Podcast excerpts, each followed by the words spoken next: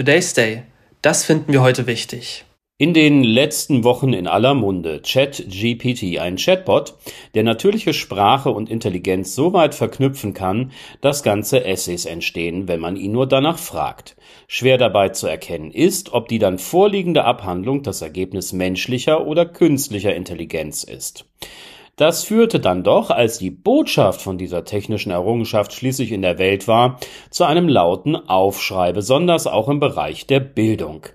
Wie soll denn nun erkennbar sein, ob Fritz K. sein Referat über Fürst Pückler höchst selbst verfasst hat? Bislang war das zumindest in der Schule kein Problem. War das Thema bekannt, kopierte der Schüler einfach einen Wikipedia-Artikel und das wundervolle Plagiat wurde als Eigenleistung präsentiert. Genauso einfach war der Nachweis der eben nicht vorhandenen geistigen Urheberschaft, denn wer sich wenig Mühe beim Fälschen gibt, sorgt auch dafür, dass das Beweisen dieses Vorgangs schnell erfolgen kann.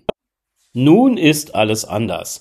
Denn wie bereits gesagt, ChatGPT erzeugt überzeugend gute Texte und der Nachweis des Einsatzes eben dieses Hilfsmittels gestaltet sich schwierig.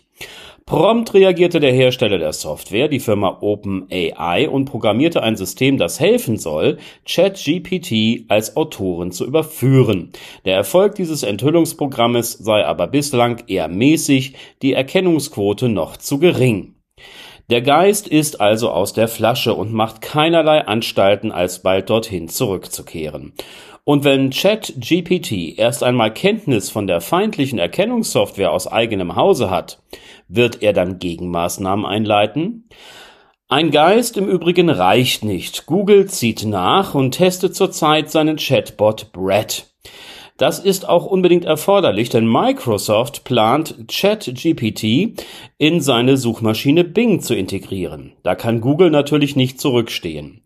Das Wettrennen um die beste künstliche Intelligenz, die der Welt per Suchmaschine in denkbar einfachster Form zur Verfügung stehen soll, ist also eröffnet. Da, wie bereits gesagt, Texte, die mit diesen Programmen erstellt wurden, sich nicht von menschgemachten unterscheiden, ist die Sorge nicht unberechtigt, dass die künstlichen Intelligenzen gegebenenfalls sehr schnell und effizient Falschinformationen verbreiten, gerade wenn man die Integration in Suchmaschinen berücksichtigt. Die Chatbots als virtuelle Autoren hätten damit die Macht, Einfluss auf die reale Welt in ungeahntem Ausmaß zu nehmen. Das sind schlechte und sehr reale Nachrichten. Today's Day am Mittwoch, den 8. Februar 2023. Today's Day, ein Projekt von netkiosk.digital.